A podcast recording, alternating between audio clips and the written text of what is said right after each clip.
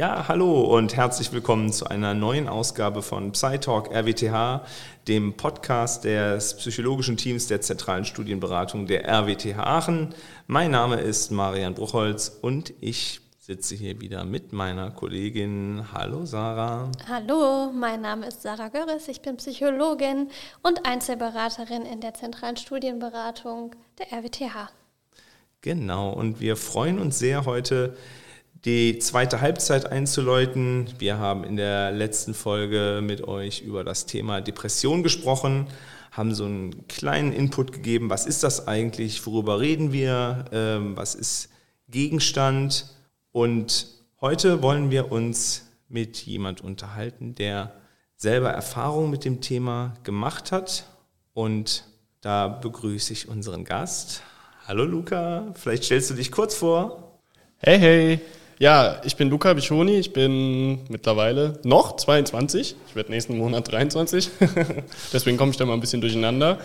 Und ja, genau, ich habe das Buch mit dem Titel Als man mir den Stecker zog geschrieben und behandle darin meine Erfahrungen mit Depressionen. Ich habe seit dem Jahre 2020 ungefähr mit unter anderem auch schweren Depressionen zu tun, die mal kommen, mal gehen und ähm, wie ich damit sozusagen meinen Lebensweg mir zusammengebastelt habe. Darüber schreibe ich in meinem Buch. Und genau, im Rahmen dessen war ich auch häufiger bei euch zur Beratung, im Rahmen des Vilas-Coaching, bei der psychologischen Studienberatung und so weiter und so fort. Ja, und jetzt bin ich sehr happy und dankbar, dass ich bei euch sein darf. Ja, schön, dass du da bist. Wir haben zu danken. Danke. Und wenn ihr euch fragt, warum wir heute ausnahmsweise mal so wunderbar schön klingen, da sagen wir Danke, Luca. Ähm, er hat uns nämlich die Möglichkeit gegeben, heute in einem professionellen Studio die Folge aufzunehmen. Naja, ich nenne es mal semi-professionell. Wie ihr hört, hier ist ein bisschen Hall drin. Aber zumindest ist das Equipment sehr professionell. Wo sind, wo sind wir denn heute? Wir sind tatsächlich im Collective Incubator. Vielleicht sagt das dem einen oder anderen auch was. Der Collective Incubator, der Collective Incubator bietet sowohl studentischen Initiativen als auch Startups eine Möglichkeit, Coworking Spaces zu mieten, wie mir auch für meinen eigenen Podcast die Möglichkeit, das aufzunehmen und so weiter und so fort. Also großes Shoutout hier an die Jungs und Mädels vom Collective Incubator. Cool, dass ihr das möglich macht. Ja, vielen, vielen Dank. Sehr geil. Äh, du hast einen eigenen Podcast. Genau, richtig. Was, was machst du da? Was ist das Thema deines Podcasts? Willst du ein bisschen was darüber erzählen? Ja, klar, gerne. Also mein Podcast hat den äh, Titel Psychologie, die menschliche Energie. Und tatsächlich ist der daraus geboren, dass ich ein bisschen viel prokrastiniert habe. Und habe mir überlegt, äh, wie kann ich mich selber austricksen, als ich die Studieninhalte wiederhole und habe mich halt dann hingesetzt und mir ein Skript geschrieben und dann über meine Studieninhalte erzählt. Und daraus wurde halt dann ein Podcast, wo ich dann verschiedene Themen wie die Geschichte der Psychologie, Themen der Sozialpsychologie vertont habe. Und mittlerweile ist es auch so, dass ich immer wieder interessante Gäste aus den wildesten Bereichen habe, die irgendwas in Anführungszeichen Besonderes getan haben, jung gegründet haben und dann spreche ich eben mit denen darüber, wie, sie, wie das ist, woher man den Mut nimmt, wie sie resilient bleiben, trotz der vielen Widrigkeiten oder Unsicherheiten und genau, das ist so grob mein Podcast. Ja, schön. Klingt spannend. Ja. Also auch hier große Empfehlung. Wer äh, noch mehr von Luca hören will, da habt ihr die Möglichkeit zu. Auf allen gängigen Plattformen ist der Podcast zu hören. Ja, dann würde ich sagen, kommen wir zum Thema. Ähm, wir haben uns äh, in der letzten Folge mit Depressionen beschäftigt und du hast selber die Erfahrung gemacht, in, mit Depressionen zu kämpfen. Wann hast du zum ersten Mal gemerkt, dass da was nicht stimmt? Puh, das ist schwer zu sagen. Also im Sommer 2020 ähm, hat sich meine damalige Freundin von mir getrennt und naja, so wie das halt so ist, erste Liebe, Liebeskummer, da ging es mir halt einfach nicht gut, was aber erstmal, glaube ich, total normal ist. Das ging allerdings ein halbes Jahr so und aus dem Liebeskummer wurde irgendwann so eine Existenzkrise, dass ich alles hinterfragt habe. Nicht nur, boah, bin ich jetzt alleine, wie soll ich jetzt alleine mein Leben hinkriegen, sondern bis hin zu, warum studiere ich überhaupt? Was mache ich hier auf diesem Planeten? Und irgendwann standen Sinnfragen und alle möglichen existenziellen Themen im Fokus und ich hatte überhaupt keine Antworten mehr, nix. Dazu kamen dann irgendwann körperliche Symptome wie eben super massive Schlafstörungen, dauerhafte Bauchschmerzen. Ich konnte kaum essen, weil ich mich so angespannt gefühlt habe und kam einfach gar nicht mehr zur Ruhe. Das war ganz merkwürdig. Und das war dann so der Punkt, wo langsam klar wurde, oh, da scheint ein bisschen mehr im Unrat zu sein, als einfach nur, ja, so ich sag mal so ein bisschen Liebeskummer und ja, da hat man halt mal einen schweren Tag oder so, sondern das ging über Monate so und es tat sich erstmal überhaupt gar nichts. In welcher Phase vom Studium warst du damals? Mm, zu der Zeit war ich im vierten Semester. Ich habe damals Wirtschaftsingenieurwesen mit Fachrichtung Maschinenbau studiert. Und dazu sollte man vielleicht auch sagen, mein Studium lief auch nicht schlecht oder so. Also es war nicht so, dass ich da total auf die Nase geflogen wäre. Ich kam gut durch und war schon sehr perfektionistisch, was mir wahrscheinlich auch ein Bein gestellt hat. Aber prinzipiell lief das soweit und ja, war relativ nah an meinem Bachelor auch dran. Wann war das, dass du das erste Mal gemerkt hast, okay, Moment mal, hier stimmt irgendwas nicht? Das geht jetzt über so dieses normale Liebeskummer haben und über die Traurigkeit, die ja auch irgendwo dazugehört, hinaus. Und das ist irgendwo vielleicht auch was, was ich so in der Form noch nie gehabt habe. Ähm, also ich kann dazu mal sagen, dass damals Klausuren für mich so ein bisschen wie der heilige Gral im Leben waren. Also wenn ich Klausuren bestanden habe, habe ich mich gefreut und habe mich immer sehr genau darauf vorbereitet. Und im Winter 2020, kurz vor Weihnachten, saß ich an meinem Laptop und habe das erste Mal gemerkt, dass es mir total egal ist, was mit Klausuren, was mit Uni ist. Das war so der erste Punkt, wo ich dachte, wow, das ist ein massiver Unterschied zu dem, was du im Sommer noch gedacht und getan hast. Da war dir das extrem wichtig, dass die Klausuren super laufen, dass du dich vorbereitest und das war mir irgendwann total egal. Dann habe ich damals, das werde ich auch nie vergessen, eine Fahrzeugtechnik-Vorlesung gehabt. Der Professor, das war ja online, fing an zu erzählen, vorzurechnen und irgendwie konnte ich nicht mehr lesen. Ich konnte nicht mehr rechnen und nicht mehr lesen. Und dachte so, hä? Was erzählt er da? Und habe gesehen, ja, die Folien werden gewechselt und ja, da steht irgendwas, aber das war so, als würde ich einzelne Buchstaben sehen, aber ich habe das kognitiv nicht mehr hingekriegt, die aneinander zu reihen. Und das war so der Punkt, wo ich dann auf einmal so gemerkt habe, ähm, hier stimmt ja gar nichts mehr. Es geht nichts mehr und es gibt kein Vor mehr, kein Zurück mehr. Und irgendwie lag alles brach und ich kam fast gar nicht mehr aus dem Bett zu dem Zeitpunkt. Ist diese, ähm, diese was du gerade beschrieben hast, das Erkennen, mir ist das egal, ist das was, ist das Kopf oder ist das Bauch oder ist das beides? Boah, super gute Frage. Ich glaube, das ist beides. Also ähm, für mich ist das eh immer sehr schwer, da eine Trennlinie zu finden weil ähm, irgendwie geht es sehr stark einher, aber bei mir war es tatsächlich beides. Also ich habe sowohl vom Bauch, von meinen Gefühlen her einfach gemerkt, da ist eine riesen Aversie.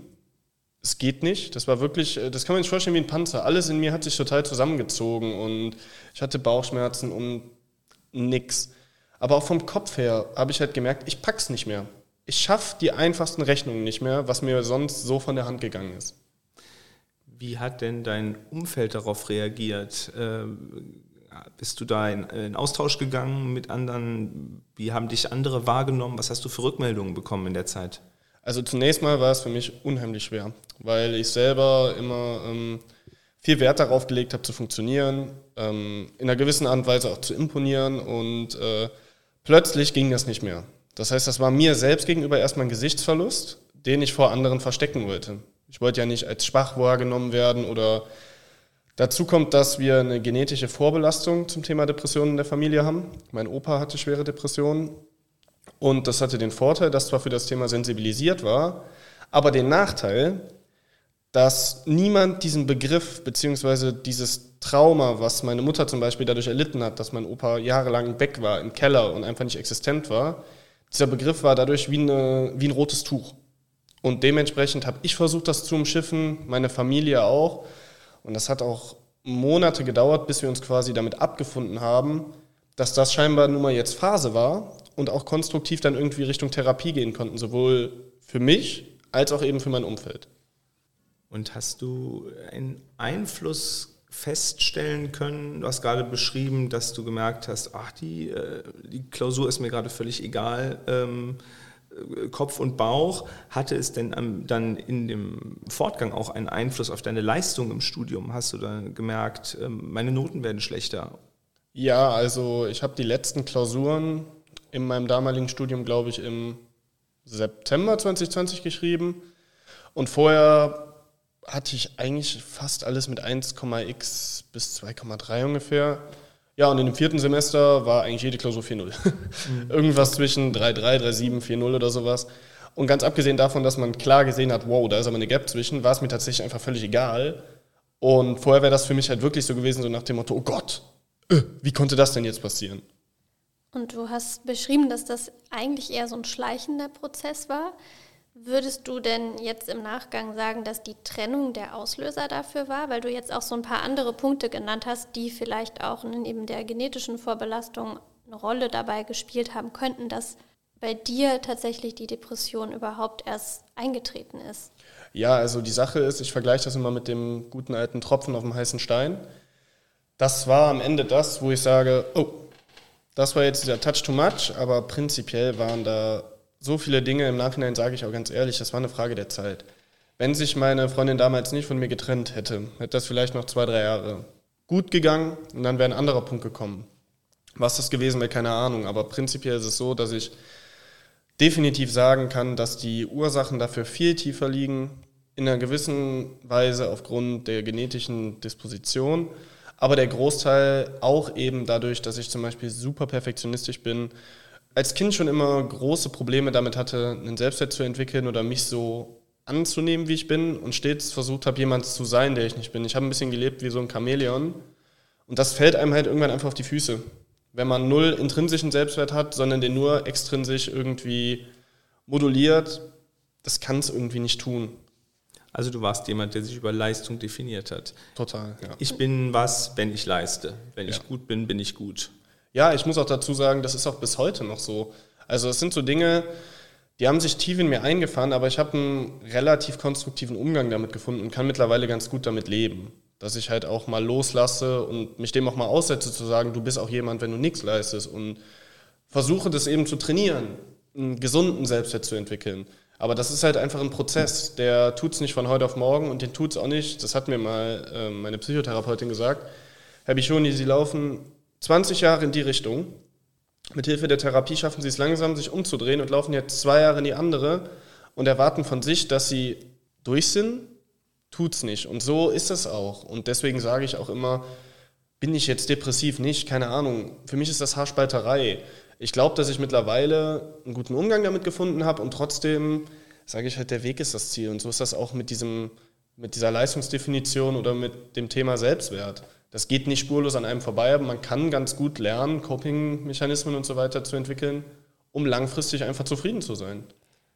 Das ist ja gerade, wenn man so eine perfektionistische Ader hat und wenn man so geprägt ist und äh, wenn Leistung nun mal den Selbstwert zu einem Großteil definiert, was wahrscheinlich auch viele Studierende irgendwo nachvollziehen können, dann ist ja so eine Depression erstmal wie so ein Hammer, der ja alles kaputt schlägt, weil wenn ich mich ja über Leistung definiere und dann gar nichts mehr geht, das ist ja erstmal einfach eine komplette Drehung ne, um, um 180 Grad.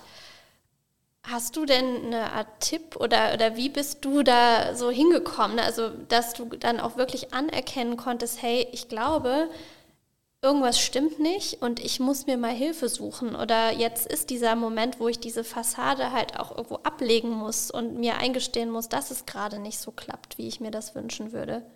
Ja, also vom Grundsatz her sage ich immer so salopp, Ratschläge sind auch Schläge.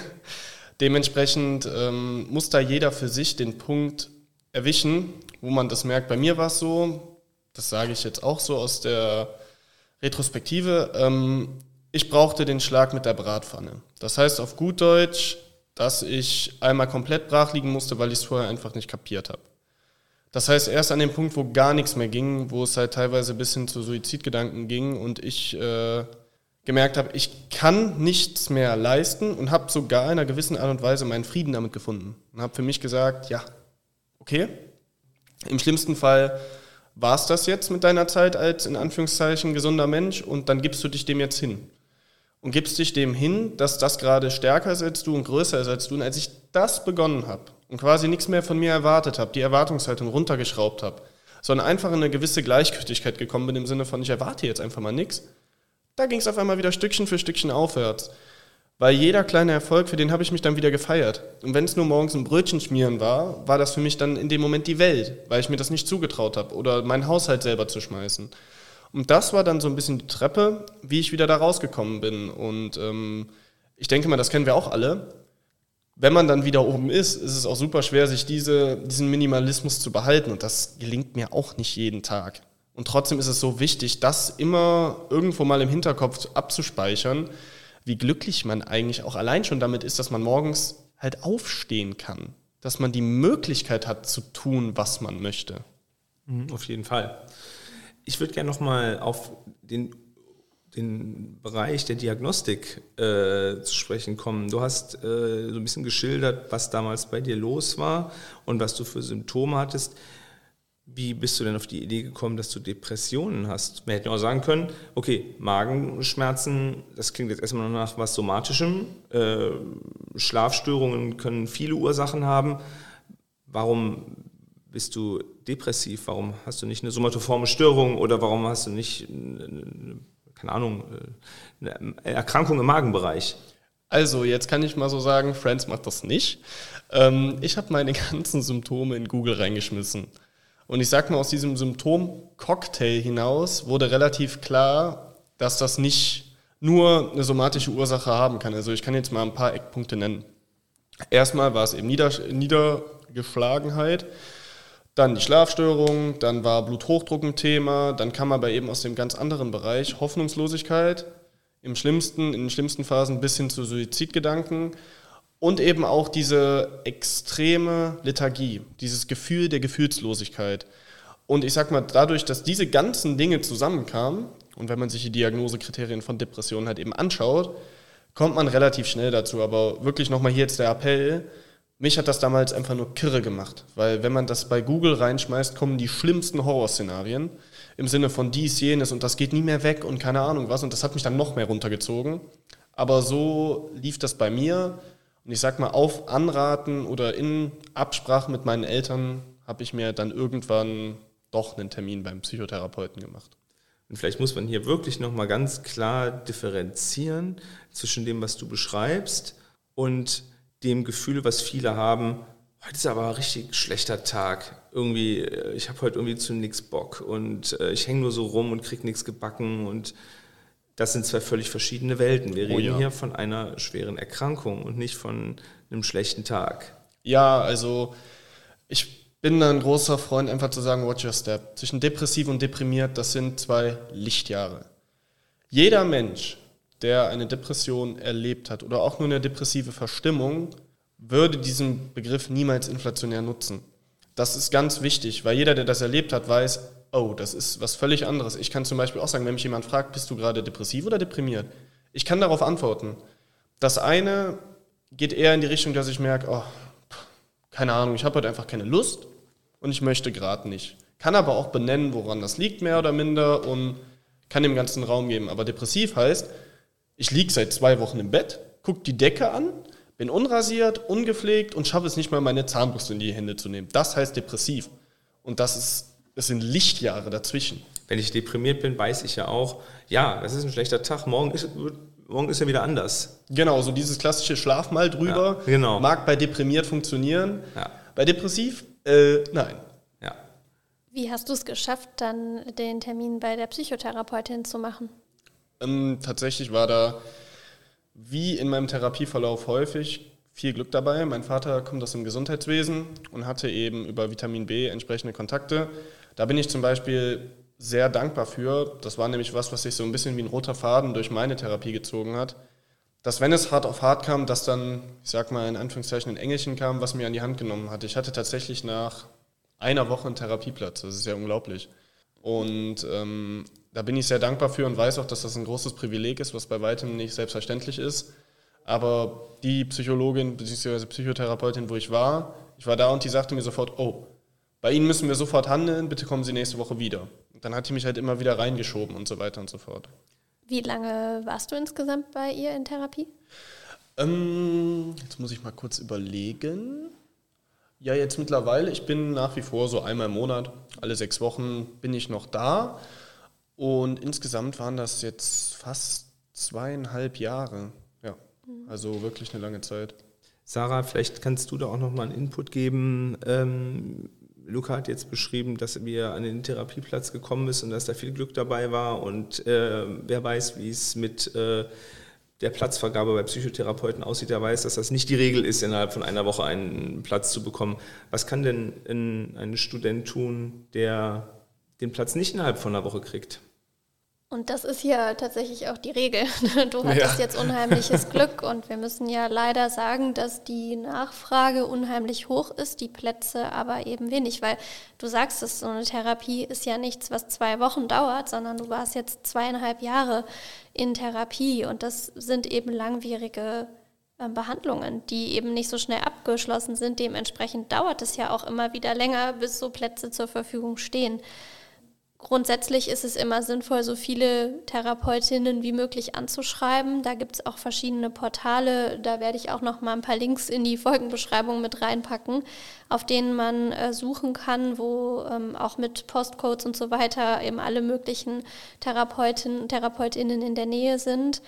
Ähm, für Studierende macht es natürlich auch Sinn, du hast es eben auch schon angesprochen, du warst auch in der psychologischen Beratung, wenn die Möglichkeit besteht, erstmal eine psychologische Beratungsstelle aufzusuchen, um da auch mal zu schauen, bin, also macht es überhaupt Sinn für mich, einen Psychotherapieplatz zu suchen, brauche ich eine Psychotherapie ähm, und dann eben nochmal weitere Schritte zu besprechen, die vielleicht auch hilfreich sein könnten bei der Therapiesuche. Ja, voll. Und ähm, in Ergänzung dazu ähm, sollte man vielleicht auch nochmal erwähnen, ja, es ist wahnsinnig schwer, einen Platz bei einem Psychotherapeuten zu bekommen. Ja. Trotzdem, wenn man einen hat, ist es wichtig, dass man den sich anguckt und schaut, ob man sich da wohlfühlt. Es ist halt ja. nochmal eine andere Hausnummer, als ob ich äh, zum Arzt gehe und mir ein Medikament verschreiben lasse gegen meine Kopfschmerzen oder äh, was auch immer, als äh, wenn ich über einen langen Zeitraum, über zwei Jahre oder noch länger, bei einem äh, Psychotherapeuten bin. Ich muss mich da wohlfühlen und es muss ein Verfahren sein. Es gibt ja auch die möglich verschiedene psychotherapeutische Verfahren, mit denen gearbeitet wird. Da das zu finden, was richtig ist, auch wenn es bedeutet, dass man eventuell länger warten muss. Genau, das ist also das ist nach wie vor das A und O. Aus meiner Erfahrung, wenn die Chemie nicht stimmt, dann kann das die beste Form der Psychotherapie sein und so weiter und so fort. Das ist einfach, jetzt kann ich den Vergleich aus dem Maschinenbau bringen ein bisschen wie das äh, Schmieröl im Getriebe. Weil ohne das, das bringt einfach dann nichts, weil ähm, das ist so intensiv und es tut halt auch eben manchmal weh. Nicht nur manchmal, vor allem am Anfang auch sehr häufig, wenn man auf diese Erkundungsreise geht und sich mal hinterfragt und mal hinschaut, wo kommt das her, warum ist das so? Und da braucht es schon blindes Vertrauen, um diesen Weg überhaupt ja, ja, gehen, zu, gehen zu können. Das ist ja tatsächlich auch wissenschaftlich bewiesen, dass die Beziehung zwischen Therapeutin und Klient eigentlich das ausschlaggebendste Kriterium für einen Therapieerfolg ist. Und ähm, ich glaube, dadurch, dass die Therapieplätze so rar gesät sind, neigen viele dazu, wenn sie endlich jemanden gefunden haben, das so durchzuziehen, in Anführungszeichen, auch wenn es vielleicht nicht so richtig passt, ja. einfach weil endlich jemand da ist. Und da eben nochmal diese Wichtigkeit, das auch anzusprechen. Und das ist ja auch ein Thema, was für die Psychotherapeutin oder den Therapeuten auch wichtig ist, ne, wenn es nicht passt. Und dann kann man gemeinsam eben auch nochmal schauen, mhm. macht das so Sinn oder gibt es vielleicht einen Kollegen, eine Kollegin, die gerade noch irgendwo einen Platz hat. Ähm, und das auf jeden Fall auch anzusprechen. Ja, voll. Und ich finde halt jetzt in dem Punkt nochmal ganz wichtig zu sagen, nur weil man in Therapie ist, heißt das ja nicht, dass man automatisch dadurch gesund wird oder sonst wie was. Ganz viele Dinge und auch eine Therapie ist eine Hilfe zur Selbsthilfe. Und dementsprechend kann man auch in seinem, ich sage das immer so, Mikrokosmos eine ganze Menge bewirken, wenn man merkt, dass es einem nicht gut geht, unabhängig von Diagnose oder sonst wie was. Einfach mal zu schauen, was hat man für ein soziales Umfeld, für ein Netz, wo kann man auch einfach mal reden und sich einfach mal fallen lassen und eben einfach mal Empathie zeigen. Das sind auch solche Dinge, die werden meiner Meinung nach massiv unterschätzt, weil die so viel ausmachen. So war das auch für mich, als es mir überhaupt nicht mehr gut ging. Nee, auf gut Deutsch gesagt, scheiße ging.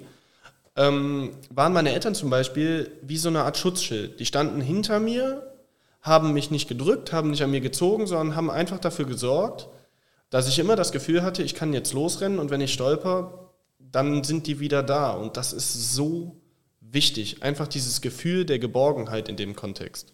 Und wichtig ist auch nochmal der Punkt, den wir in der letzten Sitzung auch schon angesprochen haben, dass du hast das eben schon mal grob äh, angerissen, trotzdem, vielleicht kannst du noch kurz was dazu sagen, dass wenn, wenn du jetzt Zahnschmerzen hast, dann sagst du deinen Freunden, boah, ich muss zum Zahnarzt, ich habe solche Zahnschmerzen, ich habe einen Termin gemacht, ich gehe heute Nachmittag hin. Aber deinen Freunden zu sagen, pff, ich, mir geht es überhaupt nicht gut, ich muss zum Psychotherapeuten, ist ein ganz anderer Schritt. Leider ja. Ja. Und da habe ich sehr gute Erfahrungen gemacht. Also ich habe irgendwann, gut, ich habe ein Buch darüber geschrieben, sprich, das ist eh öffentlich. Und so gehe ich auch mittlerweile damit um. Das heißt, ich sage dann nicht mehr, ja, ich bin heute Nachmittag beim Arzt, sondern ich sage dann, ich bin heute Nachmittag zur Therapie. Die Hälfte der Zeit kommt einfach nur Neugierde. Huch, das ist aber ungewöhnlich, dass einer darüber redet. Die andere Hälfte der Zeit kommen eigentlich Komplimente, so nach dem Motto, ja cool, du beschäftigst dich mit dir. Und es gibt natürlich auch die Negativbeispiele. Also um Gottes Willen, da muss man sich nichts vormachen. Da gibt es auch so Leute, die drehen sich irgendwie so, oh Gott, wahrscheinlich hat er sie nicht mehr alle. Ähm, aber ganz ehrlich, das ist ja auch was. Je mehr Leute das einfach normalisieren, und ich finde, da sind wir als junge Generation eigentlich schon auf einem guten Weg, umso weniger stigmatisiert ist das, weil wir gehen zu, für allen Mist zum Arzt, aber wenn es mal richtig weh tut und man mal ernsthaft ratlos ist, scheuen wir uns alle. Eigentlich total paradox. Abgesehen davon, dass ich mich wahnsinnig freue, dass du mich mit meinen 41 Jahren jetzt gerade so ein bisschen mit zur jungen Generation gezählt hast. Ich fühle mich da jetzt sehr angesprochen. Ähm, ja, kann ich das nur unterschreiben. Ähm, das auch nochmal so als Appell für alle, die sich jetzt auch angesprochen fühlen. Wenn es euch nicht gut geht, holt euch Hilfe, sprecht mit Leuten, die euch wichtig sind. Es gibt Anlaufstellen und es gibt Informationen, was man tun kann, wenn man in so einer Situation ist wie du. Wie geht es dir heute? Du hast schon so ein bisschen was äh, gesagt. Du hast, du hast eine Therapie gemacht, eine sehr lange Zeit, jetzt nicht mehr in so einer engen Taktung. Ähm, bist du gesund? also ich kenne keinen Menschen, der gesund geschrieben wurde unter uns. Ähm, ich würde sagen, ich lebe ein bewusstes Leben und ein sehr zufriedenes Leben. Ich mag diese Superlative nicht, jetzt zu sagen, ich bin sonst wie glücklich oder sonst was das wird dem Ganzen nicht gerecht werden, weil ich zugebe, dass das erstens Narben hinterlassen hat und zweitens, Churchill hat das so geprägt, die Metapher vom schwarzen Hund. Der geht mit mir. Und wenn ich nicht auf mich aufpasse und mal wieder denke, ich bin, äh, weiß ich nicht, der Nabel der Welt, dann überholt er mich auch hin und wieder immer mal. Aber im Moment muss ich sagen, dass ich einen sehr guten Umgang damit gefunden habe und sogar einen gewissen Frieden damit gefunden habe. Dank dieser Krise habe ich nochmal überdacht, was ich studiere. Mittlerweile studiere ich Psychologie und fühle mich da wesentlich besser aufgehoben. Ich mache Dinge, sowohl Job als auch studientechnisch, die wesentlich mehr meiner intrinsischen Motivation passen. Die nicht mehr nur das Ziel haben, weiß ich nicht, höher, schneller, weiter, schnelles Geld und Unternehmen gründen, bla bla bla, sondern die viel mehr mit mir zu tun haben. Dementsprechend würde ich schon sagen, ja, mir geht es sehr viel besser und trotzdem habe ich eine sehr hohe Verantwortung mir selbst gegenüber und manchmal ist es auch im Austausch mit Gleichaltrigen nicht so einfach, weil eben diese Prozesse einen zum Andersdenken anregen. Dementsprechend ist es halt manchmal so ein bisschen schwierig, aber im Großen und Ganzen bin ich sehr zufrieden mittlerweile. Das ist schön. Also diese Krise sozusagen als Chance auch genutzt, nochmal zu schauen, naja, wo muss ich eigentlich nochmal vielleicht was drehen oder warum bin ich eigentlich gerade an diesem Punkt, an dem ich gerade bin? Ja, voll. Und das passt auch sehr gut dazu, ähm, ich stelle mir mittlerweile auch nicht mehr die Frage, warum. So dieses Warum mhm. ich, warum dies, warum jenes, sondern eher wozu. Was hat es mir jetzt eigentlich so gebracht? Und so habe ich meinen Frieden damit gefunden. Um Gottes Willen, ich glorifiziere keine Krankheit oder so. Im Gegenteil, ich glaube, ich hätte es mir sehr gerne erspart, aber trotzdem, ich konnte ja erstmal nichts dran ändern und habe mittlerweile auf diese Frage nach dem Wozu, was hat es mir gebracht, eine ganz gute Antwort gefunden. Schön. Ähm, eine Frage hätte ich noch. Hast du Erfahrungen mit Medikation? Ne, weil häufig geht ja auch das Thema Antidepressiva mit Depressionen direkt äh, einher. Also viele sprechen ja auch dann über medikamentöse Behandlung, vor allem wenn man eben auch als erste Anlaufstelle, ähm, was ja durchaus auch eine Möglichkeit ist, den Hausarzt aufsucht. Schlafmittel und so, ne? Genau, ne? Und da ähm, würde mich einfach mal interessieren, ob du da Erfahrungen hast, weil viele da skeptisch sind, ne? viele sich auch Sorgen machen, was so Medikation und so weiter angeht. Ja, habe ich tatsächlich. Also ich habe ähm, im ersten Jahr, als es mir nicht so gut ging, mich mit Händen und Füßen dagegen gewehrt und habe immer gesagt, nein, will ich nicht, will ich nicht, will ich nicht. Aber nachdem ich mich quasi neun Monate im Kreis gedreht habe, unter anderem auch in der Klinik war und irgendwann auch Therapien nicht mehr annehmen konnte, weil ich so sehr in meiner Welt gefangen war, habe ich irgendwann gesagt, okay, dann gebt mir halt was. Und ich bin meinen Medikamenten insofern unheimlich dankbar. Die haben mir die Möglichkeit gegeben, wieder Therapie annehmen zu können. Ich war an einem Punkt, wo ich konnte einem Gespräch nicht mehr folgen. Da hätte man noch so viel mit mir reden können und mach mal diese Körperentspannung und jene. Es ging einfach nicht. Und die Medikamente haben mir so ein bisschen wie so eine Gehstütze geholfen, okay, jetzt kannst du das wieder machen. Und ich habe die dann auch äh, damals ein halbes Jahr genommen. Und jetzt kommt mal wieder ein kleiner Appell. Und dann dachte ich, oh, mir scheint die Sonne aus dem Hintern, setzen wir mal von heute auf morgen ab. Ganz großer Appell, nicht machen. Es hat drei Wochen gedauert und ähm, was ich da durchgemacht habe, will ich nicht beschreiben. Erstens war ich wieder depressiv und zweitens ist mein Körper einmal auf links gedreht. Ähm, ich sag mal, nach diesem Nachwehen und so weiter und so fort wurde ich nochmal medikamentös eingestellt und bin jetzt dabei, ganz langsam meine Dosis ein bisschen zu reduzieren, perspektivisch auszuschleichen, aber nehme als Unterstützung immer noch eine kleine Dosierung, die mir gut durch den Tag hilft. Und das wahrscheinlich unter ärztlicher Anleitung. Ja. So. Also ich glaube, das muss man nochmal betonen, dass man sowohl die äh, Aufnahme von Medikamenten als auch das Absetzen von Medikamenten mit äh, ärztlicher Begleitung Absolut, absolut. Und es ist ja auch so, dass nicht jeder, der jetzt tatsächlich eine Depression hat, auch medikamentöse Unterstützung braucht. Und wie gesagt, du sagtest auch so, Unterstützung, es ist wie eine Krücke, damit ich überhaupt wieder laufen kann, wie wenn ich mir das Bein gebrochen habe, dass ich überhaupt erstmal offen bin für eine Therapie. Ähm, das muss nicht jeder.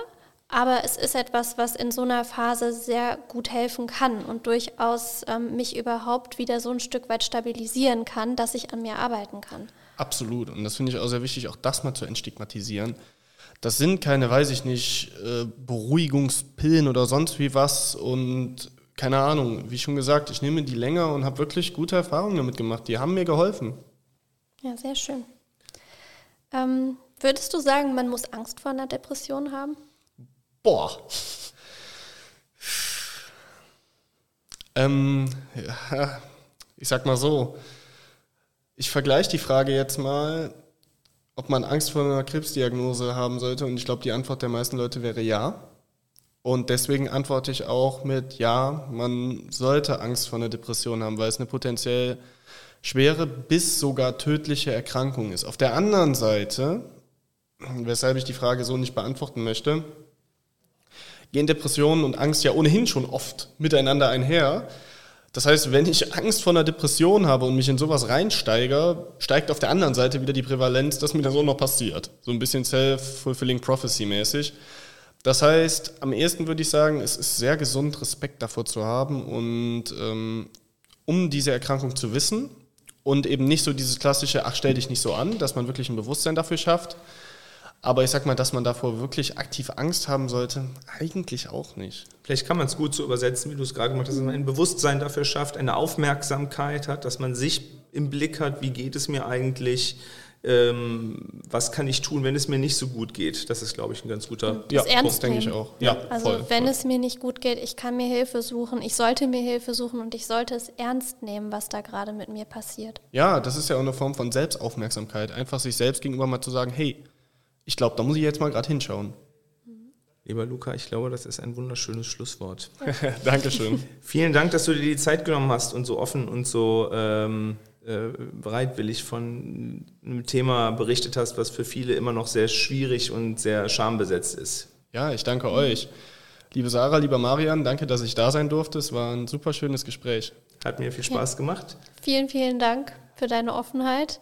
Und euch auch allen, die ihr zugehört habt, vielen Dank für eure Zeit. Wir hoffen, es hat euch was gebracht und es hat euch Spaß gemacht zuzuhören.